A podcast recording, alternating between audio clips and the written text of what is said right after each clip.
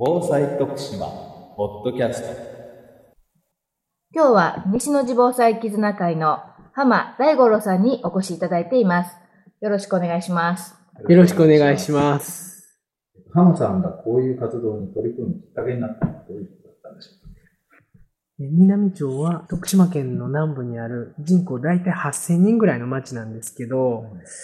旧雪町の頃に地域担当職員制度というのが平成14年から始まりまして、それぞれの職員が張り付いて、各地域の地域づくり活動に対してお手伝いをするという仕組みが始まりました。で、私の地域は西野地地区なんですけど、そちらの地域では、あの、地域づくりというよりもむしろ防災の方に課題が多くあったようなので、えー防災の街づくりをお手伝いするようになって、自主防災活動をずっと続けています。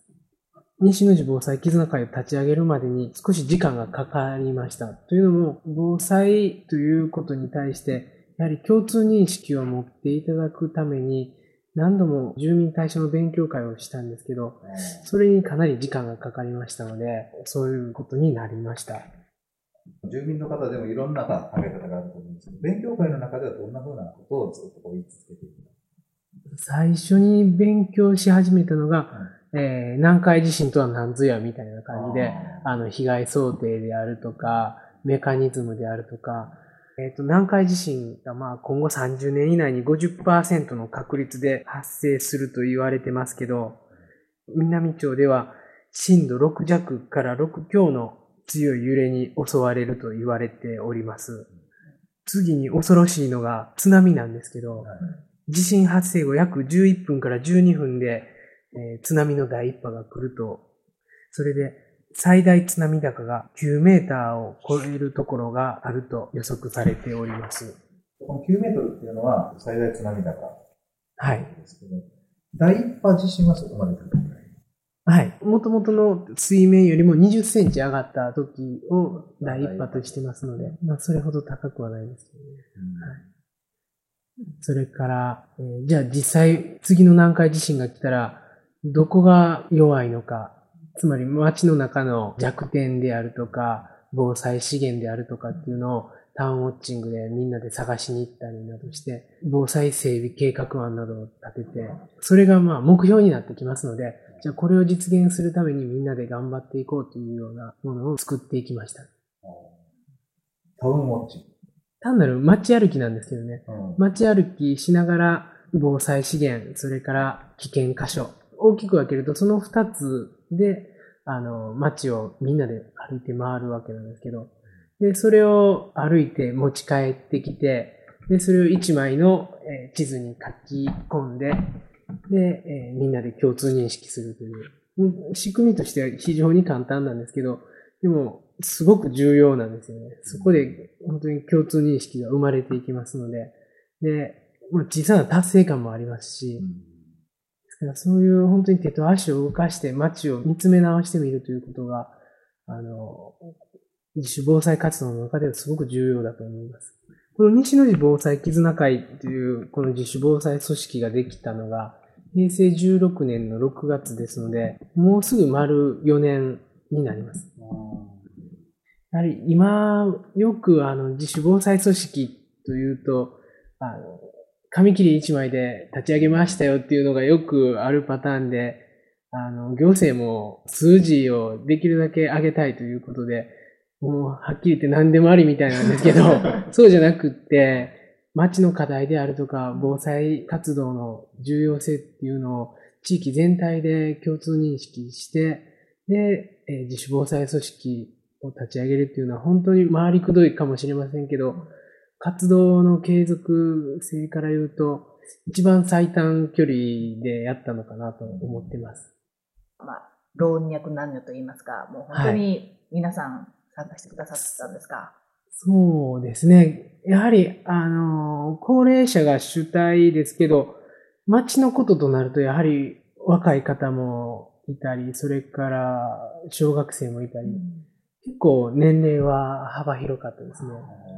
ただ、まあ、最初の立ち上げ段階の頃は、まあ、そういう感じで、あの、いろんな幅広い年齢層がいたんですけど、最近若干偏ってきてるようには思いますけどね。高齢者、そういう方々のボランタリーな心でなんとか繋がっているという感じですね。ただ意識としては、持っている住民の方はたくさんいらっしゃるとは感じていらっしゃるんですそうですね。多いと信じたいんですけど、わからないですね。でもこちらとしても、例えば今勉強会したら過去の時ほど集まらないかもしれませんけど、じゃあなぜ少ないのかっていうことをやはり考えないといけない時期に来てると思うんですよね。あの、マンネリ化してるかもしれませんし、来ない方は来ない方で問題意識を持ってるのか、持っていても参加できないのか、それとも他にもっと大切な用事があるのか、いろんな理由で来ない方っていう方はいらっしゃると思うんですけど、それを来ない方のせいにするんじゃなくて、やはり地域の課題ですからね、それも。地域全体でもう一度考え直す必要があるんだろうな、というような、今、そういう時点に来てますね。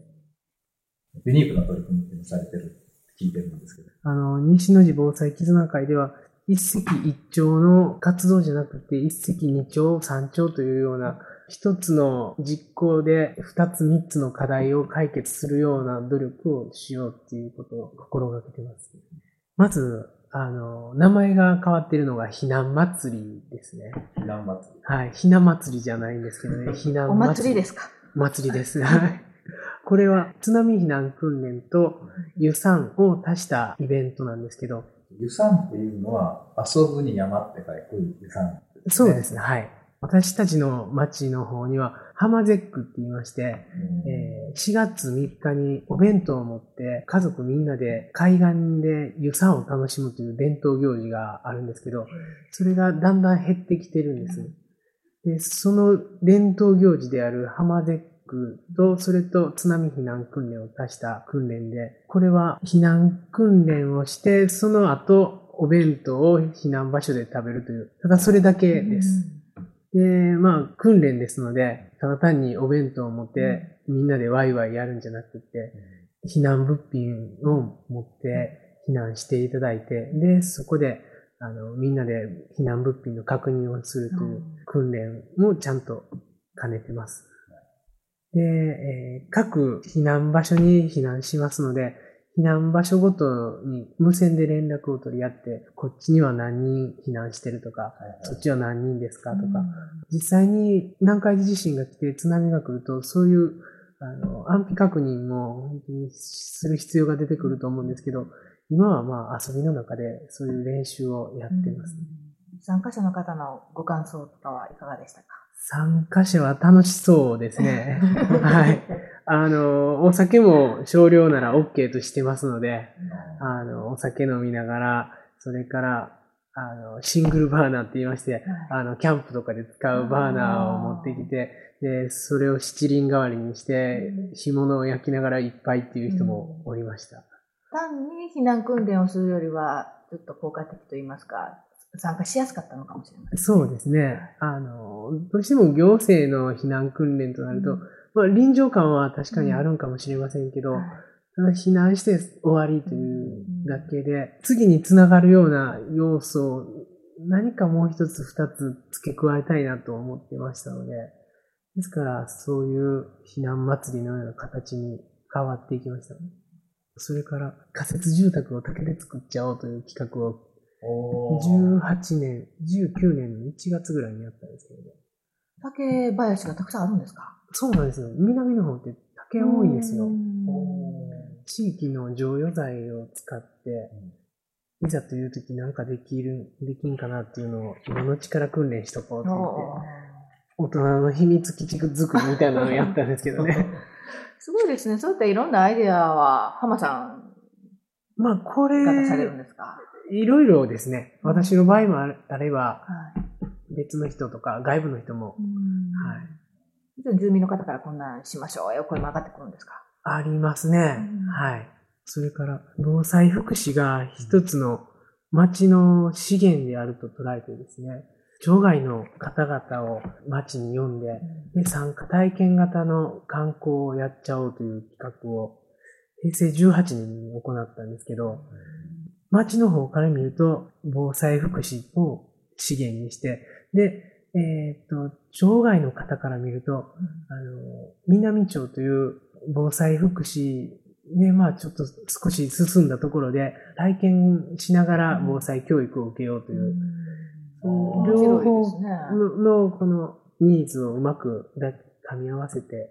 やったわけなんですけど、あの、グリーンツーリズムの防災版と思っていただいたらいいんですけどね。グリーンツーリズムでしたら、あの、農業体験をしながら、そこの地域のお手伝いをしながら、あの、参加体験観光をするという、これの防災版と思っていただいたらいいんですけどね。じゃあ、福祉施設とかも訪問してってことだ。あ、やりましたね。あ福祉施設も行きましたし、まあ、あの、基本は防災ですね。あの、どん、具体的にどんなことをしたかというと、炊き出し訓練を行ってもらったりとか、それから津波高を示すテープがあるんですけど、それを街中に貼ってもらうお手伝いをしてもらったりとか、津波避難場所を作るお手伝いをしていただきまし南町に行くと、こう、神社の鳥居に貼ってあったりとか、電柱に貼ってあったりとか、た。はい。あれをもっとこう広げていくっていう。そうですね。で、それを町外の人にや、手伝ってもらおうという企画なんですけどね。で、なおかつそれから金を取っちゃうという、なんと悪どい商売という。はい津波避難場所も作っていただいたんですそうです。はい。具体的にでも避難場所っていうのはそんなに簡単に作れるようなもんではないのかなっていうイメージがあるんですけれども。あのー、獣道みたいなところっていうのは結構あるんですけどねはい、それに、あのー、義木って言いまして、木に見せかけた、あの、プラスチックの木があるんですけど、はいそれを階段状に置いていってもらって、あ登りやすくしてもらうだけーなんですうん、結構手間かかるんですよ。で、お年寄りでしたらなかなか桑を持つのも大変ですので、それこそ若い人に手伝ってもらいということで、実は全国的にも防災で有名な舞子高校に来ていただいて、で、や高校生の方に。はい、高校生の方に手伝っていただきました。随分とでは出来上がったんですかそうですね。で、あの、やはりやってみてよかったなと思ったのが、街の中だけでいろいろ防災活動をやってても、なかなかちょっと抽象的なんですけど、元気が出ないというか、笑顔にならないんですけど、町外の方々と一緒に何かを、ことを行うと、元気が出るんですよね。すごく元気をもらうんですけど、うん。特に高校生というと一番元気な盛りですので、ね。もうおじいちゃんばあちゃんたちがすごく楽しんでましたね。本当にあれですね。じゃあ、あの自主防災活動で街が元気になるそうですね。はい一例ですね。高校生の反応は、また来たいという意見が多かったんですけどね。んでも第2回目ができてないですね。今のところ予定も、予定はあるんでしょう予定はないですね。はい。結構お金がかかっちゃいまして。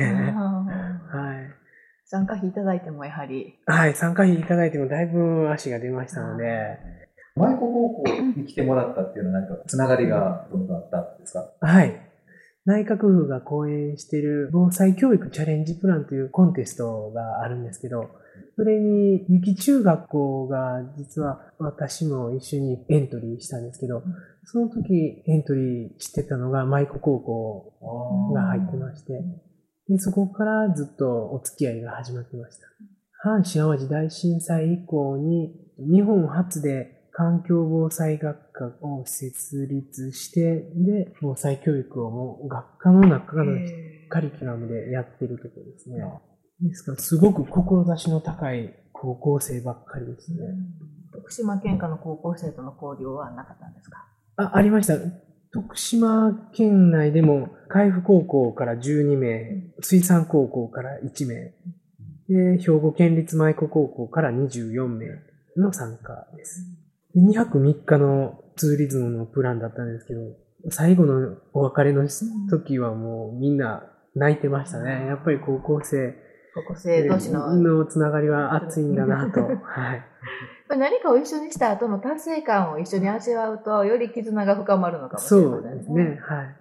でそういうことが本当に防災なんだろうなって改めて感じましたけどね。あの、防災のスキルのようなことがすごく重要視されてますけど、本来本当にこう人が人を大切にするとか、人が自然を大切にするとか、もうそういうことが防災の本当のあの源なんだろうなっていうのを本当に教えられましたけどね。でこのお話の続きはまた次回お願いします。徳島県がお届けするインターネット放送、防災徳島ポッドキャスト。この番組に関するご意見ご感想をお寄せください。メールアドレスは、防災アットマーク、プレフドット徳島 .lg.jp、bousai アットマーク、pref.tokushima.lg.jp でお待ちしております。